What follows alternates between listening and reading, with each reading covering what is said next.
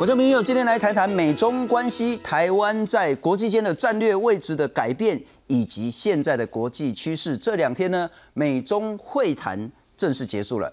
那大家想说，哦，现在中国的代表哈就怕哦，拍进行哦，那骂什么呢？骂说你美国没有资格，什么从实力的地位出发对中国说话说三道四。你在二十年前、三十年前，你就没有这个地位讲这种话了。我们中国人是不吃这一套的。当然，杨洁篪呢，这个态度呢，看起来是非常的凶狠。那甚至也有人谈到说，这一次美中会谈呢，美国方面呢是里子面子都输了。可是很显然，国际局势呢对中国并非那么的有利。从一个比较小的事情是。中国驻法的代表呢？这个中国驻法大使呢，竟然去骂一个法国的学者，说阿迪这有这小混混、小流氓，引起法国举国群情激愤。为什么一个这么重要的外交官用这样子的一个语言来去辱骂法国，包括他们的议员以及学者呢？这很显然凸显出他们整个战狼的这个外交方式。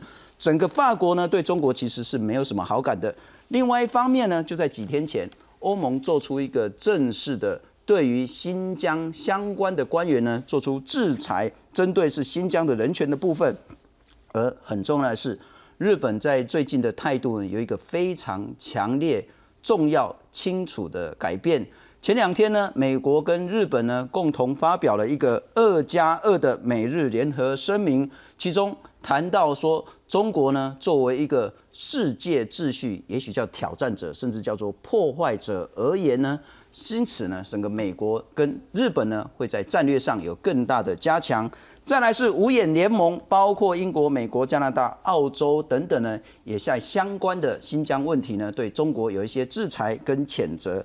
连长期以来维持中立的瑞士，最近也定了一个叫做“中国战略”，在新疆人权议题上要跟中国划清界限。台湾在这一波国际局势里面呢，整个国际地位呢有很明显的一些改变。今天好好来谈一下，包括美国、中国。台湾以及全世界的局势，非常感谢今天邀请到三位这方面的专家学者。首先欢迎是台湾智库的执行委员赖一中赖老师，主持人好，各位观众们大家好，非常感谢，特别感谢是自由撰稿人汪浩汪大哥，大家好。今天有一个非常重要的来宾，呃，我们新的一个好朋友，日本产经新闻台北支局长石坂明夫先生，你好，大家好，谢谢石坂明夫先生。那不过我们先从。美中会谈来谈起了哈，很多人在看热闹，说哦啊，中国这该拍正经了哈。但是在这一种所谓的言辞斗狠之下，究竟整个情势是如何？来看看。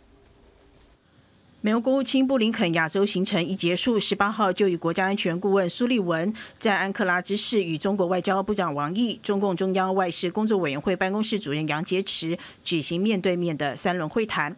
会议开始，布林肯开宗明义的点出中国对新疆、香港、台湾的作为，以及对美国的网络攻击、对美国盟邦的经济威胁，是危害维持全球稳定的基本规则。I said that the United States relationship with China will be competitive where it should be. Collaborative where it can be, adversarial where it must be. Uh, our discussions here in Alaska, uh, I suspect, will run the gamut. 杨洁篪透过口译向美方表示，无论从人数还是世界潮流来看，西方并不代表国际舆论。指美国利用军事力量及财政优势对他国施压，要美方扬弃冷战思维以及零和博弈做法，坚决反对美国干涉中国内政，反击美方连自己国内的人权问题都处理不了。我现在讲一句，你们没有资格在中国的面前说你们从实力的地位出发同中国谈话。杨洁篪长篇大论数落美国告一段落后，就到了媒体退场进行闭门会议的时间。但这时布林肯却打断议程，要媒体全部留下，让他把话说完。And I just made my first trip, as I noted, to Japan and South Korea. I have to tell you, what I'm hearing is very different from what you described. I'm hearing deep satisfaction that the United States is back. A confident country is able to look hard at its own shortcomings and constantly seek to improve. And that is the secret sauce of America. 双方浓浓的火药味一路持续到会后，晚间代表团官员还透过媒体批评对方。国务院资深官员向媒体表示，中方刻意哗众取宠，违反礼节，说好两分钟的开场白，却讲了超过二十分钟。杨洁篪则驳斥是美国先不遵守外交礼节，在会谈前夕制裁中国官员。他指的是日前布林肯就北京镇压香港民主派人士对中国所实施的新制裁措施。公视新闻王慧文编译。不过石板先生，我先请教你，然后当然就是两边在吵架，也不会有什么好话。但是很显然，呃，杨洁篪那样子的说法，对中国内部呢是有号召力的，甚至在台湾一些比较支持两岸统一的人，也是听得哇热血沸腾这样子啊。哈，我想问的是说，那样子的重要场合的那样子的一个表现，或是叫表演，目的为何？原因又为何？当然说，这就是他们所谓的大内宣啊。他因为他讲的是中文，而且讲了很多跟这次美国没有关系的嘛。是，就说我们习近平怎么伟大，我们共产党怎么伟大，这些话完全是对着国内、对着习近平、对着国内的小粉红说的。这种方式呢，叫外交偷袭。其实呢，在去年十一月份的时候，王毅去日本，去日本的访问日本以后，最后他和日本茂木敏充两个人开共同记者会。开会的时候，茂木敏充先讲。讲完以后呢，该王王毅讲，王毅讲讲讲，突然之间他提出一个我们给日本三个提案，就把钓鱼台问题突然提出新的问题啊。是。然后呢，就是说完以后呢，就说一声谢谢。然后茂木敏充没有反应过来，就跟王毅一个握手，两人就分离开了。结果就好像是中国不但训斥了日本，而且呢，又提出一很多新的东西，这些日本事先都不知道的。所以日本到了过了半天以后才做出回应。那很明显，这一次杨洁篪又想玩玩这一套嘛。就是双方，美国先发先做开场白，自己做开场白，突然讲了十六分钟，然后记录该记者退场了嘛。所以说布林肯看准了，说记者先别回，然后等我 再反击。所以说这种方式呢，是最近他们可能说屡试不爽的方式了。所以说，我觉得他这个完全属于表演，但是说我觉得美国也有表有表演的成分。我们客观的想，四个老男人。跑到那么天寒地冻的地方，绝对不是为了去吵架而去的。他们是想做一个实际上的这个中美关系的一个突破。那所以说呢，我认为，但是双方国内的压力都是很大的。所以说呢，他们一定要在媒体前面把自己戏演足了，然后把门关起来以后，我估计马上这个表情就松松快轻松下来。不过这部分我大概也能理解啦。如果你真的要吵架，对。干嘛大老远大家坐在一个桌子上吵架？我就不要看你就好了嘛。对对对对。吵架的目的呢，是为了继续谈啊。对。就是，但是谈的什么现在不是很清楚。可是我想问的是，大内宣我们能理解说，民主社会里面会有不同的意见。嗯。譬如说，很多人对于拜登，他可能是不是说，哎，你是对中是不是够强硬啊？你的对中政策。嗯。所以在国内，美国国内会有一些质疑的声音。对。可在中国那种独裁的社会。他干嘛要大内宣，而且场场大内宣？为什么？不，我想这一次就是因为习近平他要马上二十大的时候，明年呢他要争取连任，所以说他要把自己的这几年的所有的功劳都摆在摆在上面，让所有全国人民都看见嘛。比如说脱贫成功啊，各方面不管真的假的，他都要说出来。那么对美对美国卖对美外交呢，也一定要取得重大的成绩，这样好还要靠靠国内。交代嘛，但是总体来讲的话，这次是中国去求和的，很明显就是说，双方的上一次是去年六月在华华哈维夏威夷举行的谈判嘛。如果外交相互原则的话，这次应该搬到中国来嘛，海南岛或者哪里嘛。第二次又去美国，这就说明中国在着急嘛。另外一个，在投这个谈判之前，美国先宣布一连串的对中国制裁嘛，是，这是打脸嘛，是。按理说这时候你可以扭头就走嘛。你看，我们半年前的时候，北中国办一个海峡论坛，中央电视台有一个播音员说王金平是求和来的，我们就不去了，马上就心里不玻璃心就碎掉了嘛，那我们就不去了嘛。是，这是外交上的一个常态嘛。在这种被羞辱的情况之下还要去，那就说明说明中国求着美国。是，那换句话说呢，其实跟美国谈判对中国来说好处多。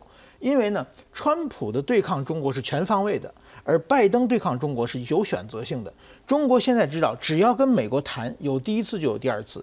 但是说第一次谈完之后，第二次都可以具体的谈认证，具体谈谈要求了。比如说关税问题，拜登对中国提高关税并不是很积极，这个说不定下一次刘鹤去就可以拿到关税降下来。是，那个休斯顿总领馆，美国川普关掉了，这个拜登其实也从来没有提嘛。所以说，这个如果说休斯顿总领馆在今后的半年一年打重新打开了，这就是中国的对美外交又一个重大胜胜利啊！而且按习近平写的剧本是，我们杨洁篪这痛斥美国的这个侵略者，然后呢，让这美国人最后呢服输了，我们的战狼外交又取得一个重大的里程碑式的胜利。他是用这套逻辑可以讲的，是。但是同同时呢，他要让步的东西其实并不是很多，所以说呢，美国其实也也觉得很很恼火嘛，就是说，美国提的别的东西我都可以让给你嘛，就是但是说呢，呃，比如说台湾问题、新疆问题、香港问题这些问题的话，美国要求中国中国让步，我想中国是基本上寸步不让的，中国最多最多是我买你的波音飞机，我估计就是。也只能用这种方式来妥协了，所以拜登他也是骑虎难下。他要跟中国修好关系的话，他一定要在某种地方拿到一些中国的让步。不过石板先生，我这样听起来好像真的看起来拜登方面或美国方面是里子面子都有一点点弱势，因为看起来中国。嘴巴上讨了便宜，对，那说实在，大内宣对中国人民来讲还是有用。特别习近平之前讲说，哦，中国人总算可以平视世界的，然后那个平是习近平，还是有一点那个 眼睛近视的那个平视。但无论如何，对内宣应该是有用。可是对美国来讲，看起来新疆问题，看起来香港问题，甚至台湾问题都没有具体的进展了。没有让步啊！中国如果能让步，至多是台湾的凤梨，我可以买一些。然后香港的那几个政治犯，我可以让他们保释回家休息几天。是，那根本没有用嘛，那是他自己临时。那美国跟中国坐下来谈要谈什么？嗯，所所以说我我现在也也在想，如果美国要是做出我我我想拜登，比如说关税问题，呃，休斯顿总领馆问题这些问题，他已经做好了心理让步的准备了。他现在就是说，迫于国内的压力，你中国你必须在某些某些事情上，你要做出一个拿出一个东西，让我们回国可以向自己的国民交代的东西。不过汪大哥，我刚刚其实一开始也洋洋洒洒谈了好多，包括像欧盟对中国官员的制裁。包括像连列瑞士都很不爽了，说你那个什么那个战狼啊，搞到他们要弄一个所谓的中国战略，然后再来是那个他们的外交官还要骂瑞士，搞到法国也很不爽，搞到五眼联盟不爽，搞到其他的国家对于中国都很不爽。但这个时候，不过我特别强调，刚刚那个石板先生他也谈到，在美中会谈之前，美国先制裁了相关中国的官员，这是先打中国的脸。可是坐下来谈，真的对美国有好处吗？呃，我觉得这个问题有三个角度看啊。第一，呃，无论是美国国内，还是欧盟，还是五眼联盟的国内的民意，现在对中国越来越啊感冒，越来越反中，这个呃总体的态势是在那里的。所以，不管是拜登政府，还是欧盟，还是五眼联盟政府，某种程度上都是反映了一个民意啊。这是第一个。第二一个，呃。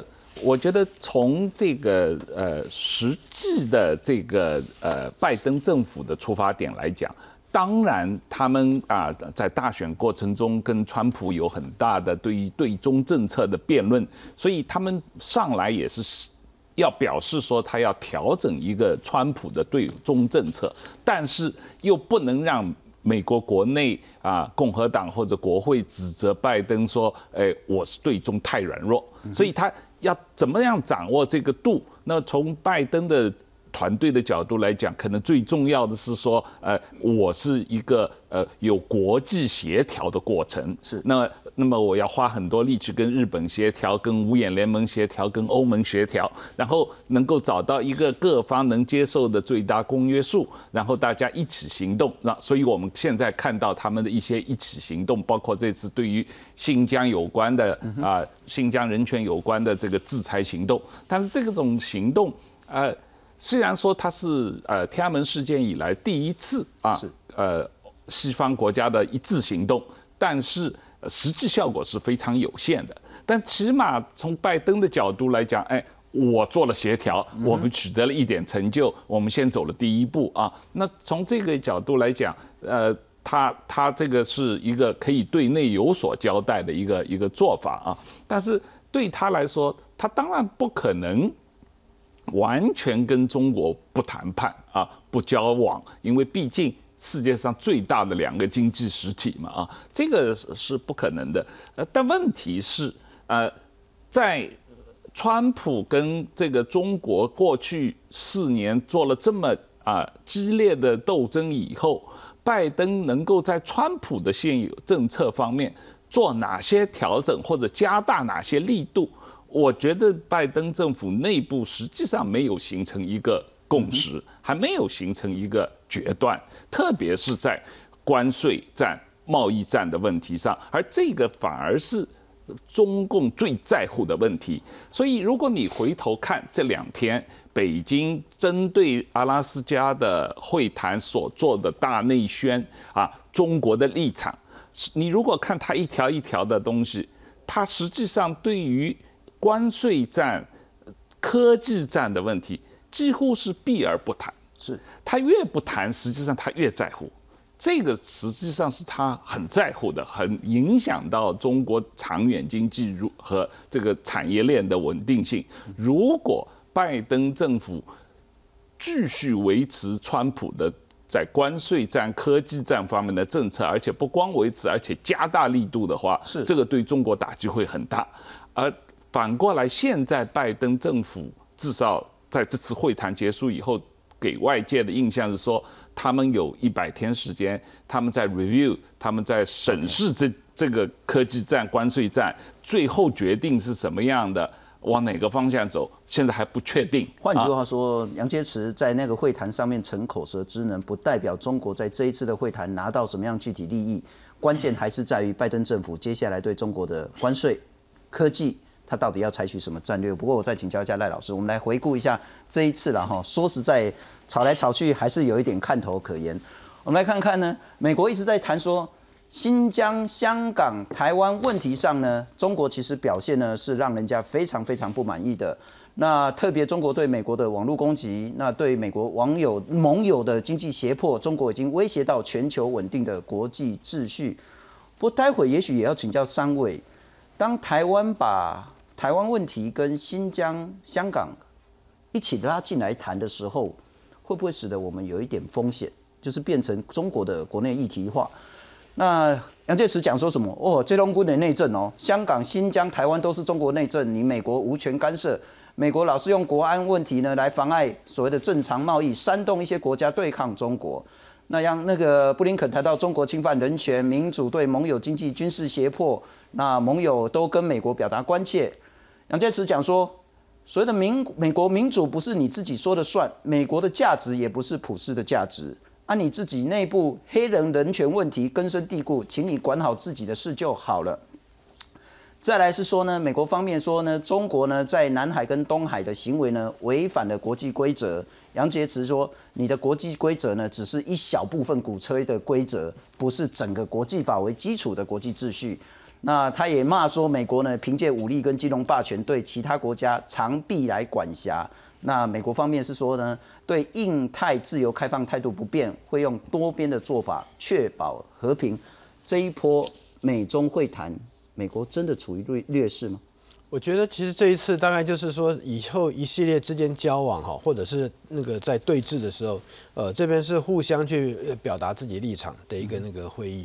那那个美方他一开始就讲说，这是一次性的会议嘛，这不代表未来会有一系列的会谈。而且这次，实际上从拜登这边来看的话，基本上在奥巴马那个时候所谓的战略经济对话哈，那个大规模的这种政府之间的这个对话，这已经被完全放弃掉，就是他不采用这个东西了。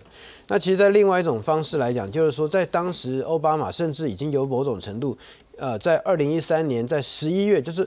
中国它东海防空识别区还还没宣布之前，美国那时候已经倾向于要接受中国的这个呃新型大国关系的这样的一个提法，但是当然之后因为那个东海防空识别一出来之后，美国就就不采用，就是说那样的一个想法，现在拜登他也是完全不予，拜登政府也是不愿意接受了，所以说哈，在这边来讲，他的那个采用的方式就是会。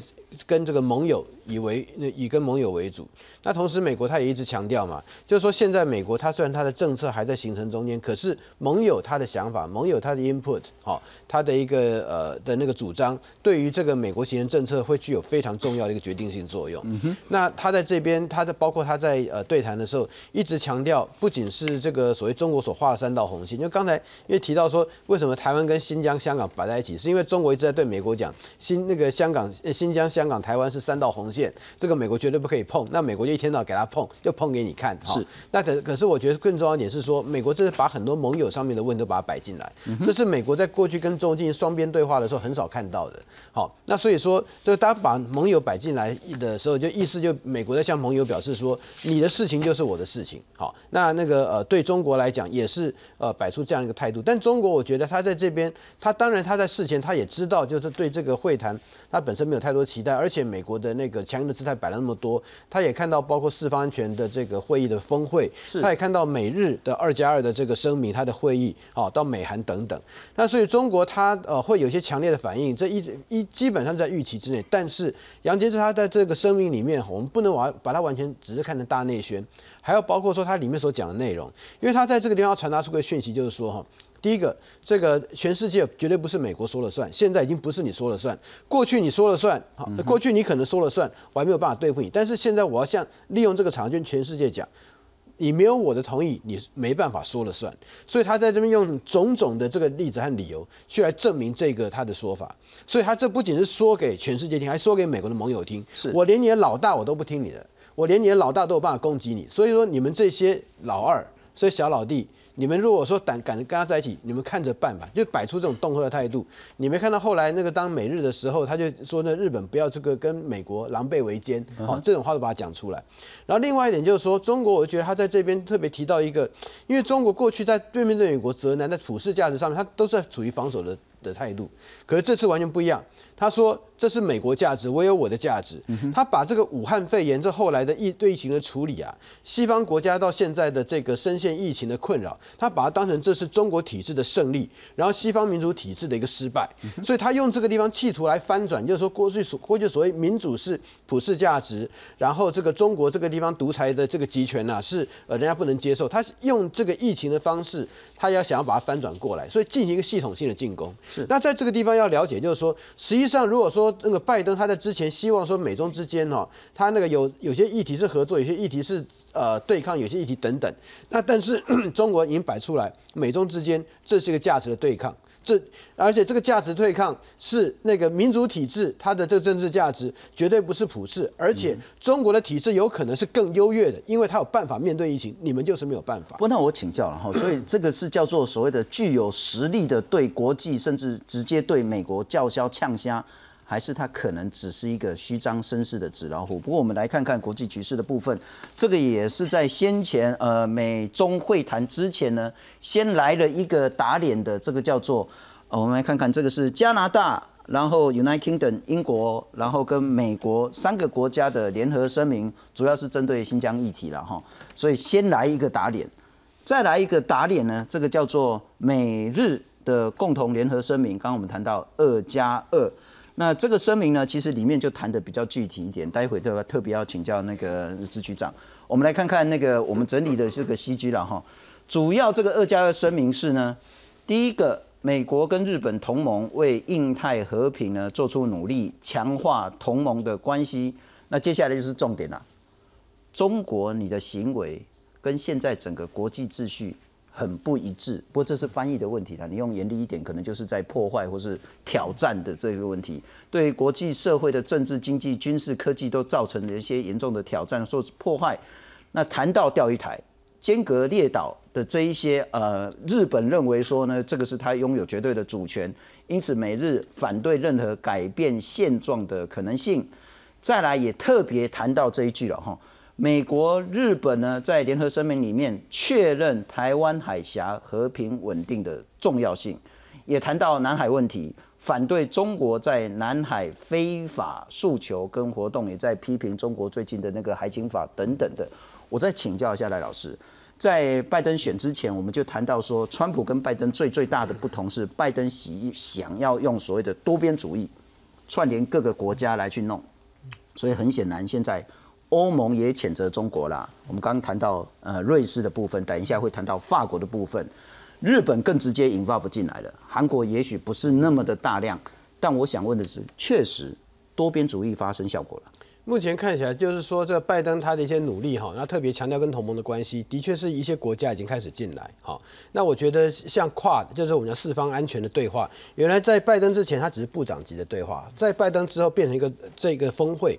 那这峰会我们要注意到一点，就是说全世界这种类似峰会没几个，在冷战时代就是 G7，然后那个到后来因为金融海啸搞搞了一个集团体好。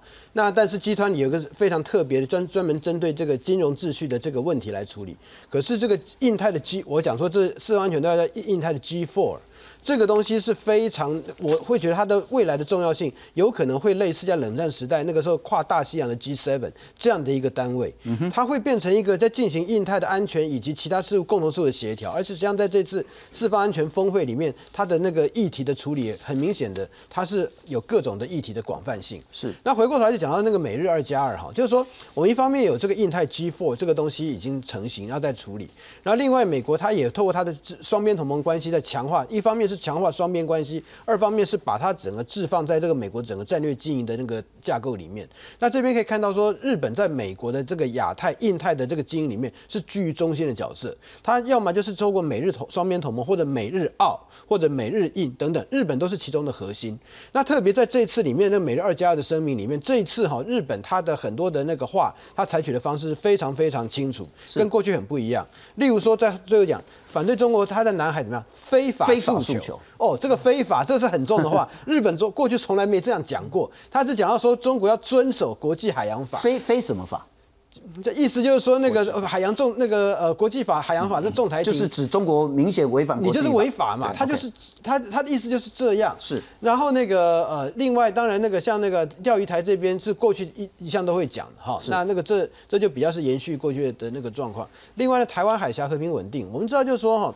日本过去对台湾直接会讲出来，在这个公公开的声明或安全的上面会直接讲到，大概只有连着只有三次。第一次是一九六九年那时候佐藤荣作当首相的时候，为了有关于冲绳返还问题啊，然后那个美国要求说好，我冲绳要给你，要还给你，但是你要在其他方面我所关切的这个区域安全事务上面，你要跟我来配合。所以说日本为了那个样，佐藤就讲到说，哎，日本他除了说对韩半岛之外，他也对他台湾也是他的安全关系的一个目标之一。好，那句话日本他要那样讲是很不容易了。然后第二次就是在两千零五年二月十九号的时候，那个时候美日二加二的那个共同声明，他提到就是说台海维和是美日共同战略目标。好，他是这样讲的。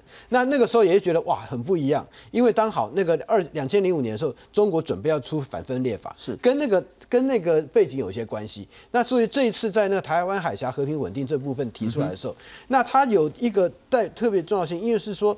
因为连着岸信夫这日本的防那个呃防卫省长的那个防卫防长哈，他有提到，就是有关于台海有事的时候，日本他可能的角色，在过去来讲，那个日本一向都说，我作为支持美国的美日同盟的一部分，美国参与，然后说我作为怎么支持他，所以说是我和美国之间哈，在私下进行过去这个所谓角色任务分担上面，我只做支援的角色而已。是，日本不会去主动跟美国讲说我要做什么事情。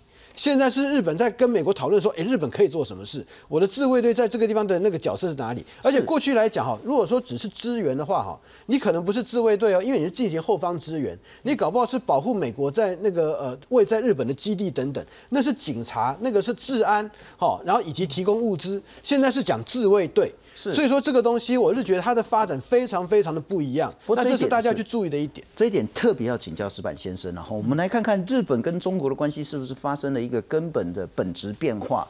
一月的时候呢，在南海问题，我们等一下再来谈。在三月的时候，就是在这一个月呢，美日印澳四国峰会，特别是三月十六号，呃，类似我们的国防部长、防卫大臣岸信夫，他谈到说。中共中国的军机呢一直在飞来飞去，在台湾海峡中线的这个数量越来越多，局势非常紧张，可能会有武力冲突。那最最最重要就是这一句了。如果美国出兵防卫台湾，那日本怎么办？日本现在在谈这件事情，这看起来好像从来在日本上没有在直接公开场合谈到说，如果美国协防台湾。日本的角色是什么？他公开谈了，我们来看看这一次美日联合声明以及日本对台湾、对中国的态度是不是有根本性的改变。We will push back if necessary when China uses coercion or aggression to get its way. 美日国防外交首长二加二会谈十六号在东京登场。会中除了新型冠状病毒疫情，占用最多时间的就是中国对区域安全和民主法治的威胁。日前，中国修改海警法，授权中国巡逻舰艇可以在片面宣称有主权的海域对外国船只开火。对日本来说，这对于维护东海各岛屿的主权是严重挑衅。東シナ海および南南シナ海を含め現状変更を試みるいかなる一方的な行動にも 反対するとともに中国による海警法に関する深刻な懸念を共有いたしました。美军将领弗勒补充，中国就是二十一世纪最大的战略威胁。 The Chinese Communist Party insidious and corrosive and corrupt influences at work globally and in this region. Some examples include their pursuit of multiple port deals, loans for political leverage, vaccine diplomacy that undermines sovereignty. 根据日本共同社报道，美日在二加二会谈上关切台海情势可能有冲突发生。日本防卫大臣岸信夫说，有必要探讨自卫队为美军支援台湾提供协助。报道也提到，日本对两岸的问题向来主张应该透过对话和平解决，而今传出跟美方讨论台湾突发事态，非常罕见。未来美日会有哪些具体应对措施？各方都高度关注。记者综合报道。石板先生，日本对于中国、对于台湾在政策上、在态度上有重大改变吗？我觉得有所改变啊，也并不能说重大改变啊。其实我觉得过去不用说的话，现在不得不说出来。所以很多人认为是，哎，好像这个拜登的打群架作战，你看成功了。你看川普弄不上，川普单打独斗，拜登一上来就上就把日本、韩国、欧洲全拉过去了。我觉得这个呢是拜登很幸运的是，他躺在川普的遗产里面嘛。就是说，其实整个局势川普布的嘛，反而是因为拜登上来。日本看不清楚拜拜登的要想做什么，OK，然后呢，日本怕中国产生战略误判，就是说，哎，中国觉得，哎，拜登这个好像好讨欺负嘛，然后呢，贸然行动。所以说，日本的安信夫平常如果是川普老大的话，我们在后面跟着老大走就可以了。这老大好像有点不给力，那我赶紧跳出来。我虽然是老二，我跳出来啊，我说中国你你不要看错了，我我我们是要上的。同时呢，恐吓就是把中国镇住，同时要绑架老大，我们是要一起要上的。因为对台湾，就大家讲好要往前冲了，你不要跑掉了。对啊，怕怕这个老二把那老大往前挤着。对对对对，是有点这个。对，有这个。所以说呢，安信夫，你看，就是拜登一上来以后，安信夫非常活跃嘛，打电话给欧洲的什么法国、德国、英国，对不对？这次突然间放话是要保护这个在外的侨侨民嘛，这这些话都是。二战的时候，日本常说的话，这么这么多年，日本人都不敢提的话，突然间他说什么？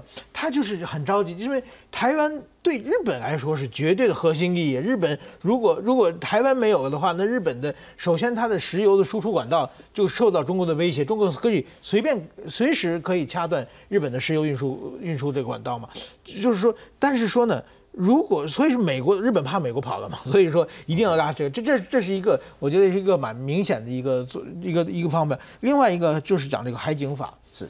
海警法等于说在最关键的是就是川普呃下台嘛，川普下台，日本的安倍也没有了，这上来一个这个菅义伟那边上来一个拜登，好像都是比较温和的人的话，这个是中国把排海警法推出来的话，日本一下感到压力是非常非常大的。所以说这一次呢，日本觉得我不把话说明白了，真有可能战略误判。所以说日本，我觉得不是不是战略改变，而是过去他不用说的，川普的时候时代不用说的，现在不得不说了。他必须更清楚的把原本讲的话讲出来。但中国的海警法会导致于不管是钓鱼台，不管是南海问题，对中国有一个所谓的侵略的一个法律依据吗？动武的法律依据，他他可这个法律是中国可以任何随便解释的。另外一个，他现在这个海警法就是。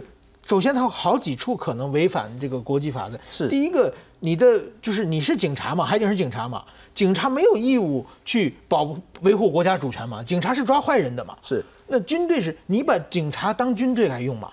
那日本日本的海上保安厅是警察啊，是。他你你如果贩毒可以抓你，但是你是第二海军嘛，是。这个首先，而且你还可以开枪，我们还不能开枪，是。这个占有巨大的心心理压力嘛，嗯这这是一一一个问题。另外一个，中国管控的哪任何地方，它是可以随意解释嘛？他他这个解释就是说，按理说就是有冲突的地方的话，双方都应该避免军事冲突嘛。是，但是你这个海警，你可以在你认为这个你的领土的你管控的海域里边，你可以随便开枪攻击别人的话，这也是有有违有违反国际法的嫌疑。是，所以说这个这个时候中国推出来的话，日本觉得如果照这样下去的话，那么日本会面临着非常非常大的威胁。所以现在必须要跳起来，把老大绑住了，我们一起上。换句话，就像戴老师所说的，接下来包括在东海、在南海，嗯，可能国际争端会越来越频繁。可是我再请教一下石板先生了哈，根据美日安保，嗯，如果有人对美国宣战，嗯，日本当然就是理所当然参战，不是吗？啊不，这个不是不是，不是这样这这个是现在还还不可以的，就是说只有是日本受到攻击，对日本受到攻击的时候才可以参战。那好然后万美国参战的时候，日本现在可以后方支援，可以给运点水之类的，运武器都不可以。那就是岸信夫所说的，如果台海发生战端，对美国驰援对。日本的角色，不，最近安信夫，但是他提出一个保护海外帮侨民嘛，我住在台北，我就是被保护对象嘛。OK，为了保护石板，他非得出兵台湾。如果是这么解释的三万多个日本人在台湾。对，如果他这么解释的话，那中国打台湾，他也是正当防卫嘛？日本国民受到攻击嘛？就是如果说这个他是把法律。这么解释的话，那就根本不用修改宪法了。他现在法律当，但是如果这样的话，全世界任何地方他都可以出兵啊。是啊，这是一个从来有点扩大解释了。不过，但但是问题是，显然日本的态度在这一次有一些呃耐人寻味的地方。不过接下来要请教汪浩大哥了哈。那也许在请教您之前，我们再来看一下这一次美国跟中国相互呛虾，以及代表着整个国际局势，特别在新疆跟香港问题上。国际真的有失利的空间吗？我们再来回顾一下美国跟中国彼此叫嚣。We'll also discuss our deep concerns with actions by China, including in Xinjiang, Hong Kong, Taiwan, cyber attacks on the United States, economic coercion toward our allies. 我现在讲一句，你们没有资格在中国的面前说你们从实力的地位出发同中国谈话。Each of these actions threaten the rules based order that maintains global stability. That's why they're not merely internal matters, and why we feel an obligation uh, to raise these issues uh, here today. 我们所遵循的，国际社会所遵循的，不是一小部分国家所鼓吹的以规则为基础的国际秩序。 Blinken laid out many of the areas of concern, from economic and military coercion to assaults on basic values. These are the concerns that are on the minds of the American people. But it goes beyond that. 世界上绝大部分国家不承认美国所说的普遍价值，不承认美国的言论就是国际舆论，不承认少数人制定的规则 就是所谓以规则为基础的啊国际秩序。不过那个当然都清楚，在国际上这么重要的场合，那就是一场秀，或者叫 performance，也许中性一点了哈。但我想问的是，接下来美国跟中国，那是会维系像之前川普的那种，反正两个人就是对撞对撞，或者是说像布林肯所说的，该竞争的时候竞争，该合作的时候合作。到底接下来美中会怎么样？呃，我我不觉得完全只是一场表演哦，Uh huh 我觉得这里面反映了中国方面三个改变啊。第一，确实是习近平改变了邓小平的韬光养晦的外交路线，是习习近平采用了毛泽东的斗争路线啊，所以它是一个自上而下的战略方向的改变啊，这是第一。第二一个改变，特别是最近疫情发生以后这一年。习近平和中国政府对所谓中国和美国的力量对比的判断做了改变，所谓东东东升西降啊，东风压倒西风啊，这是当年毛泽东的话。一九五八年，毛泽东在莫斯科讲了一大堆东风压倒西风的呃道理。这一次习近平讲东升西降，本质上是一样的啊。那么，但是这个战略判断不断的加强，实际上杨洁篪是在讲同样的意思啊。是。那第三一个。我觉得这里面也有一点，就是说，他们在呃美国大选的时候，实际上是相当强烈的支持拜登，然后希望把川普打下去，因为过去四年中国被川普压着打嘛啊。那但是他们希望拜登上任以后，在美国对中国的态度和政策方面有一个比较大的调整，从。川普的强硬态度上有一个比较大的后退，但是过去两个月似乎这个没有发生，是，而且不光没有发生，似乎在这个啊美日美日的共同声明，所有这些这个关于人权，特别是新疆的制裁，是。这些问题，香港问题的制裁这些问题上，好像这个呃拜登这个具体做法上比川普还要全面，还要这个。有系统性，所以这一点，这个我觉得对中国政府对杨洁篪来说，有一点觉得好像我我有点，或者是当初好像有点被你。骗了，有有点我我我我这个误判了啊！他自己觉得我本来是一一心一意，觉得我支持你拜登上任以后，我们哥俩好，我们这个拜登跟习近平十年前就是好兄弟啊！我这个我给你儿子这么多好处，我给你这个这个这个这这个中国银行搞了那么多基金，怎么你现在跑来这个都不认了啊？那我我觉得。有点这个意思在里面，就是就是这个这个等于是这个杨洁篪是来给拜登讨债来的啊！当初我支持你的这些投入，你怎么现在都不认了啊？那这这种这种心态，我认为是有的。那当然还有一个呃，就是呃，在你知道人有时候有一个这个呃。自卑和自大同时发生的状况是有有这样的人的，就是你高度自卑和高度自大同时发生。而我认为中国政府习近平、杨洁篪现在就表现出这个地方来。你如果看他讲的所有这些话，他一方面是好像很自大、很这个强势，但实际上。也很自卑，他实际上是很 defensive 的。是为什么？他是你如果看他的中国的立场，这个后面中方拿出来的比较正式的公告，他实际上最关心、最在意的是皇帝的龙座啊，他最在意的是保住习近平的政权，是保住这个共产党的统治。实际上，其他讲的这一大堆都不是问题的关键。最大的担心，你如果看他的公开的声明，政权实际上就是保住共产党的政权和习近平的个人地位。那延续是延续这一点，我觉得更好奇的一点，可能要特别请教三位。呃，我们来看看，然后这个小地方也许可以看得出来，从韬光养晦到所谓的四处战狼，这个改变，法国小流氓看起来好像有一点小，但事实上它凸显的是整个中国的策略。呃，中国的驻法大使卢沙也要求说，法国参议员他本来要来台湾访问的，他说立爱促销，然后呢，结果人家就拒绝，爱都给他拱啊，别送啊哈。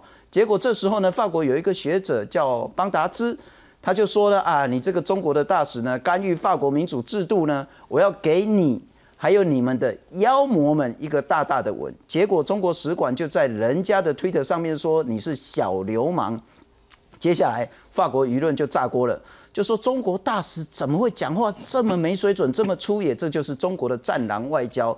结果中国大使馆说，如果我叫战狼的话，是因为你们这些疯狗太多太凶了。那接下来呢，就被地来了哈。欧洲议会就开始说，你中国大使你继续撒野，那就赶快回中国。法国的外交部长要约约谈一下这个大使，结果大使说哈没空理你这样子，等等的这些事情。可是我特别要请教说。战狼外交当然凸显的可能是自大、自信，但某种程度也可能是自卑或者是隐忧。当我们一直谈说中国崩溃论的习近平政权有一点不稳啊，甚至内部的挑战，可是看起来二十大明年要举行，没有任何的接班人，没有任何的人敢去挑战那个现在习近平的地位。我还是想问，现在中国的情形究竟如何？赖老师，我觉得就是说，现在这个所谓的“战狼外交”哈，那基本上应该是从上而下。这一个律令啊，换句话说，你就是给我这样做。那如果你不这样做的话，基本上在内部升宽，我看也没也不可能了。是哦，所以这就变成说，每个人竞相去表现嘛，因为他基本上有官僚的特性啊。我要保住我的位置，我在这边，我现在不管外交了，我就专门去那怎么样那个呃回应上面的要求就好了。所以他们才会越讲越过分嘛。好，那而且实际上就算是过分，他们也不用去担心呢，因为人家外面看的是说，哎，你有帮中国在那边讨讨一口公。公道回来，哦，里面还在还在鼓励百年屈辱，有点像对，这有点像是这个在文革时代那时候中国他在外面的外交官那个时候讲话的样就是这个样子。那当然现在问到说到底习近平他的统治是不是稳或怎么样哈？我觉得呃目前来讲，因为中国政治内部很多资料完全不不公开或不透明，所以你变成说你看有很有可能很不稳。好，但也可能很稳，这两种可能性同时存在，那你很难去呃一定得到是哪一种那个结论，因为一方面我们知道就是说在精英之间的分裂现在非常严重，但另外一方面，那习近平他要透过他的这个呃很强力的这个机器啊，包括说用高科技的方式，他在控制，他的控制的能力又变得特别的强，跟过去来讲，人家又没比比不上他。然后习近平他不用那个接班人，有人讲是说是因为他权力稳到说说他不需要接班人。但也有人是说，他就是权力非常不稳，他不敢有接班人，不然的话，他马上就被架空了。好，所以说各种的这种完全相反解是同时都存在。那这也是现在去判断中国，我觉得相对比较困难的地方。是，但现在主要其实最重要一点，不是说到底习近平稳不稳，而是说他稳或不稳，他会产生什么样的那个行为的后果。然后我们要根据这些行为可能的后果，然后再对照现在那些某些行为，我们回过来判断说他到底符合是哪一种模式，这样比较有办法去推测。我没有办法去猜测现在他的。根本的来源是什么？是因为我们只能从它外在的表现，然后看它的这个整个模式中间哈，会符可能会符合哪一种我们认定的猜测？是。不过石板先生，我要请教，我记得十六大的时候我还去北京采访，那时候就是胡锦涛上台。对。然后中国内部的规定就是最高领导人就是两任十年要换一个。所以接下来就是那个江泽民换胡锦涛，然后换习近平。结果十年之后呢，习近平不下来，不下来的原因是因为他地位超稳固，也就是接下来明年的二十大不会有任何接班人继续下去，而这个时候战良继续。理由他不敢下来，因为他上台以后把那些退休的一个个政敌，明明人家都退休回家了，他把揪出来打倒，得罪了无数个人。他现在要下来的话，这些人他自己可能死无葬身之地，所以他拼命的，他跟因为江泽民、胡锦涛某种意识，当然想抓权也是属于安然安然下台嘛。那么控制就是共产党维持统统治的，就是一个枪杆子，一个是笔杆子，是一个是钱袋子。现在呢，首先这个笔杆子他自己搞大外宣，我估计他们自己慢慢都不相信了。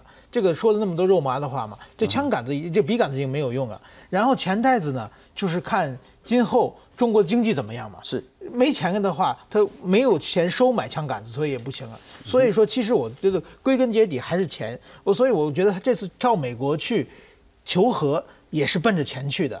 你把这关税降下来，最那个最惠国要留下，还是想想想发财。只要中共政权有钱的话，我想他们怎么都能摆平，这是他们想法。几年前，你出了一本书，讲习近平是最脆弱的领导人，你依然这样看吗？对对对，我觉得他就是说，在于作为一个领导人，他是首先治国无方，而且呢，他在现在这几年他上来以后，一直在抓权，一直在抓权，天天和。需要总有刁民想害朕的这种心情，已经持续了这么久了，这绝对不是一个正常的一个领导人的呃应该的作为啊。所以说，我觉得在现在认为，我认为他还是一个很脆弱的。但习近平是否可能创造一个历史上的一个特例？尽管他是这样的局势，但他透过网络，透过他的资金，透过他的掌权，而使他的这种政权地位一直延续下去。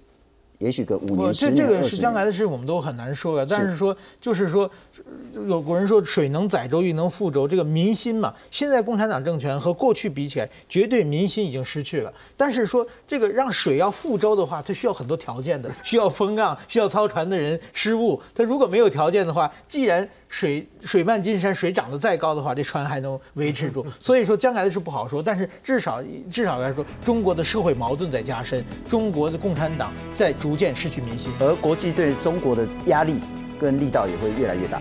应该是这样的吧？我们也希望这样。谢谢您收看。